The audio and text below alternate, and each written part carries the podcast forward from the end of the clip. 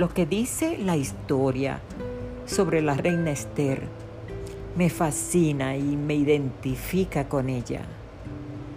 Ella era una joven judía huérfana desde chiquita, pero Mardoqueo, su primo, la adoptó como hija.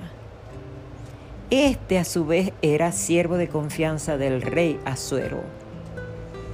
Este rey tenía una esposa llamada Basti, la que según leemos en las escrituras lo desobedece yo no sé en qué cosa, y él decidió buscar otra esposa y escogió a Esther. Ah, pero yo no les voy a contar la historia completa. Si ustedes desean, pues léanla en el libro que lleva su nombre en la Biblia. Por supuesto, allí aprenderán el por qué yo digo que solo quiero referirme a la confianza y la fe que ella tenía en el Dios de Israel. Pidió que todos los judíos de su pueblo ayunaran por ella y ella misma con sus doncellas lo hizo para pedirle el favor al rey de que no exterminaran a ella y a su pueblo. Ella era intrépida, decidida y con una fe inquebrantable. De ella me prendí cuando leí la historia. Y me impresionó el hecho de que ella convocara al pueblo a ayunar por tres días. Nosotros, los israelitas modernos, los santos de los últimos días, continuamos con esa práctica.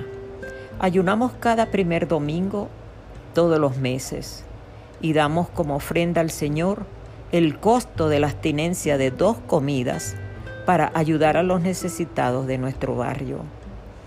El ayuno junto con la oración es un arma poderosísima para invocar los poderes del cielo.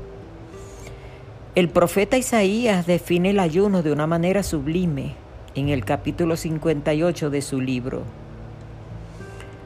Dice, el ayuno no consiste en que compartas tu pan con el hambriento y a los pobres errantes alojes en tu casa. Entonces nacerá tu luz como el alba y tu salud se manifestará pronto. Entonces invocarás y te responderá Jehová. Clamarás y dirá él, heme aquí.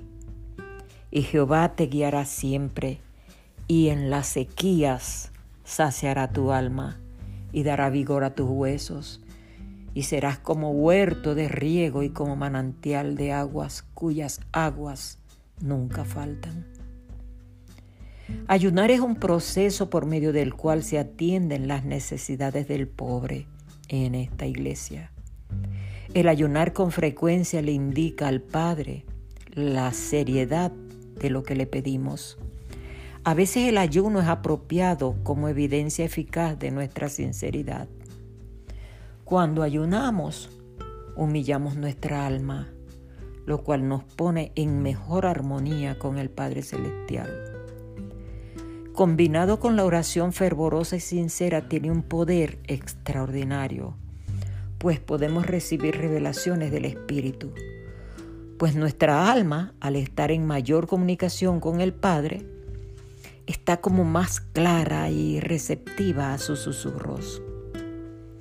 Nuestras oraciones y peticiones justas adquieren un poder aún mayor. El testimonio crece y maduramos más espiritualmente y santificamos y limpiamos más nuestra alma.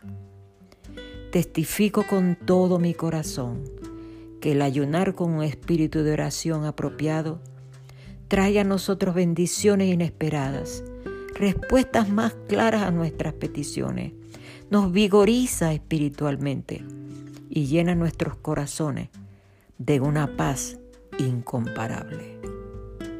Testifico de ello en el nombre de Jesucristo. Amén.